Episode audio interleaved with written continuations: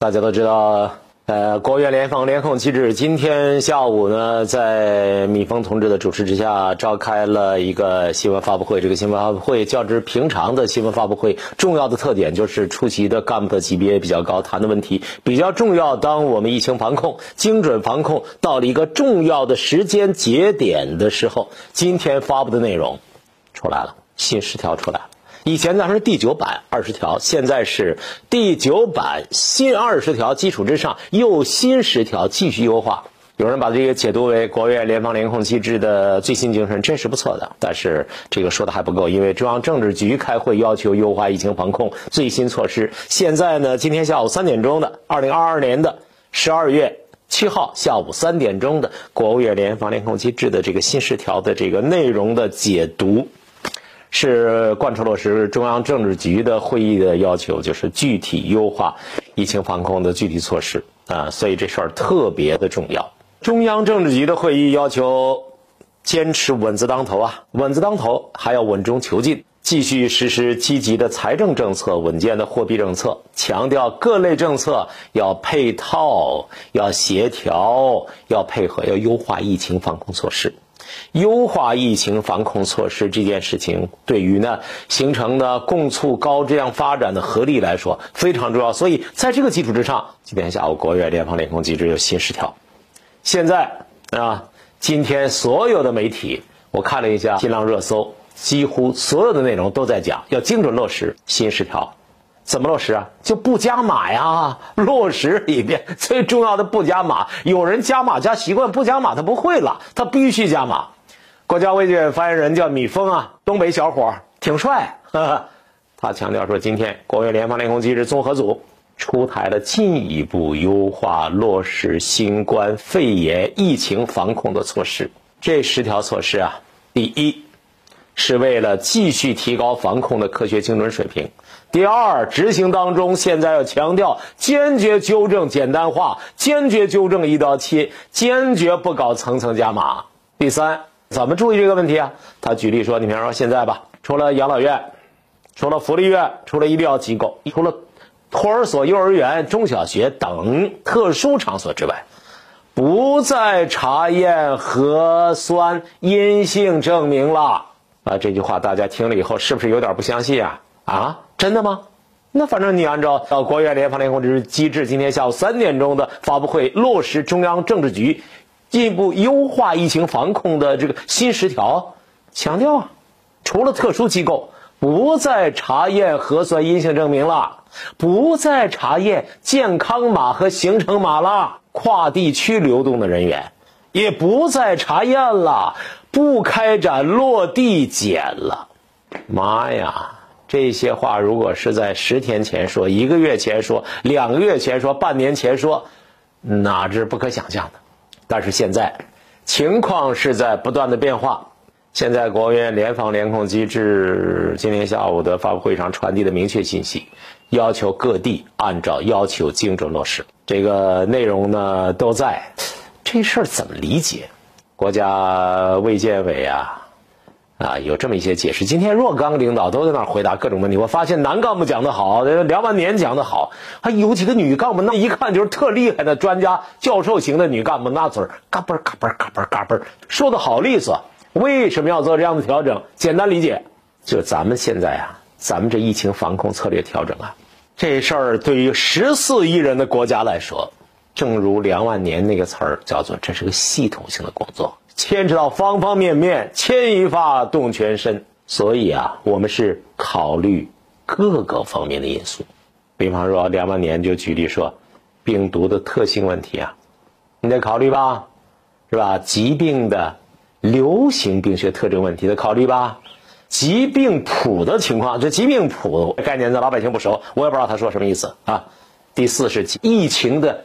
态势还有走向，第五是人群的抵抗力，第六呢就是我们卫生系统的防治能力，第七是国内外的疫情情况等等。这个策略就从梁万年他作为专家组组长，纯粹从疫情角度考虑，不考虑这么七个方面。就除此之外呢，防控策略措施你还受到防控理念的影响，还有防控优先目标的确立等等因素影响，所以。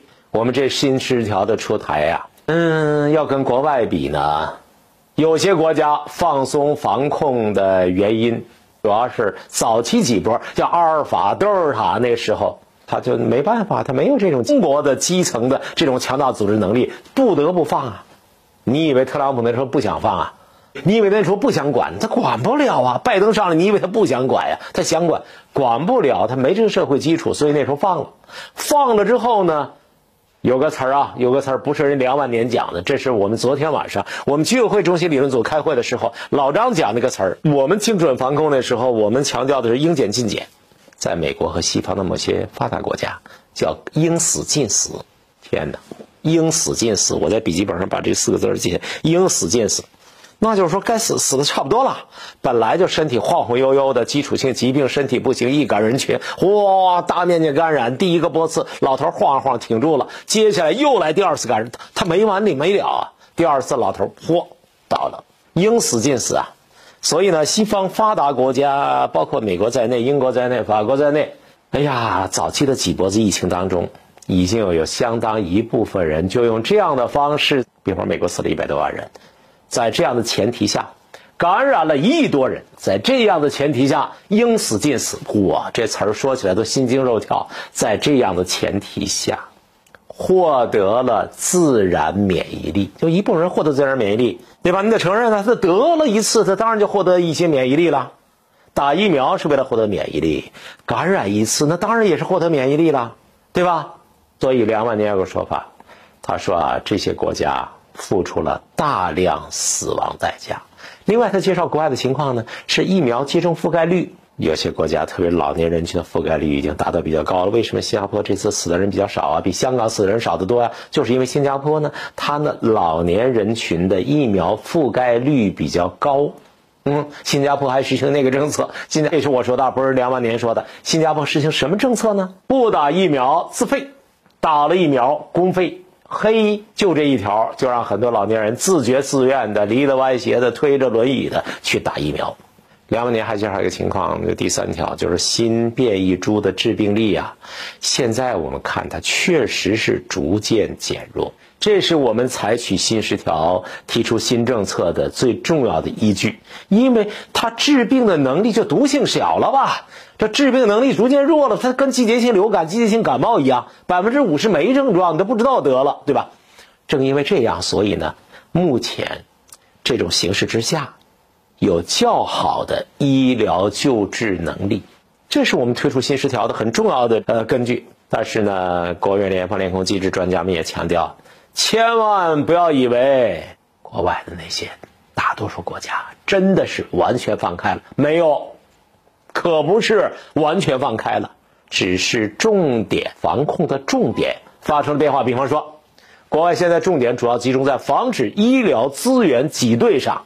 国外发达国家医疗资源是我们的多少倍？人家都重点防止医疗资源挤兑，就上不来气儿要吸氧的吸不上氧，这要了命了；该打针的住不上院打不了针，这要命了。所以呢，国外的防控重点发生了变化，而不是完全躺平。这就是说，防控疫情啊，策略和措施调整是有先后次序的。不是一步到位的，中国更不能一步到位啊！我们国家一直在密切关注病毒呃这个疾病的变化，我们是一边防控一边调整，一边加强能力建设，这几边啦？三边了，对不对？一边防控一边调整，一边加强能力建设，对吧？紧跟着病毒流行的情况，掌握规律啊！一直在研究防控策略调整的条件。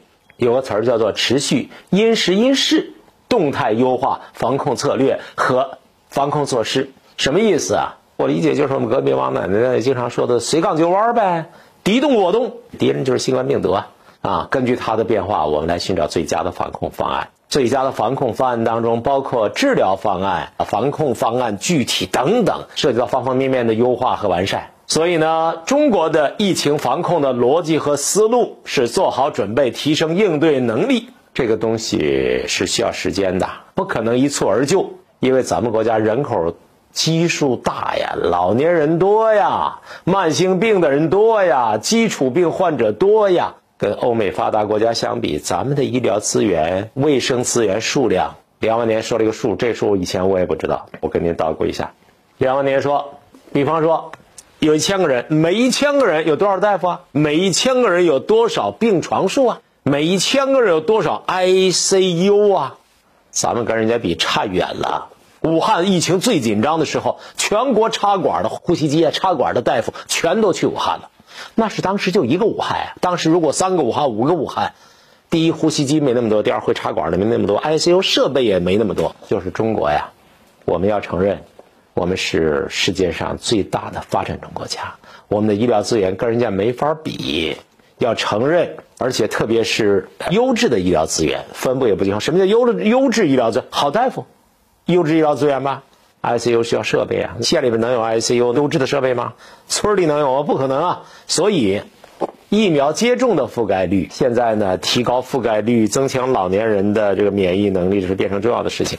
最近已经连续多少天了？国务院联防联控机制每次都要强调老年人接种。告诉各位啊，我呢已经连打三针了，早都打完了。隔壁王奶奶连打三针，早都打完了。现在我听说有雾化吸入的，吸一下就好了。如果有这个，我再去第四针，或者说现在在北京市民当中推广的第四针，我跟隔壁王奶奶我们都报名。为什么呀？响应国家号召。为什么呀？相信中国的国产疫苗。为什么呀？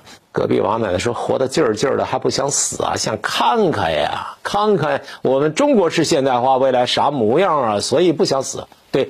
自己做自己健康的第一责任人嘛，所以要坚持打疫苗。另外，梁万年也讲了，药物和防控物资的储备现在也需要加强。正因为咱们国家的国情，疫情发生以来，那有那么多的工作要做，所以呢，药物研发呀、疫苗接种啊、能力培训啊、物资储备啊，经过三年努力，呃，有些人不太了解。一方面，我们还需要继续加强，但是。梁万年说到这儿的时候，嘴角有点微笑。他说：“我们明显的提升了抗疫的能力和系统的韧性，这就为我们国家进一步优化疫情防控的措施创造条件了。新十条和这个奠定了战胜疫情的基础是有关系的。那这句话我觉得特别重要，因为梁万年是专家组组长啊，对吧？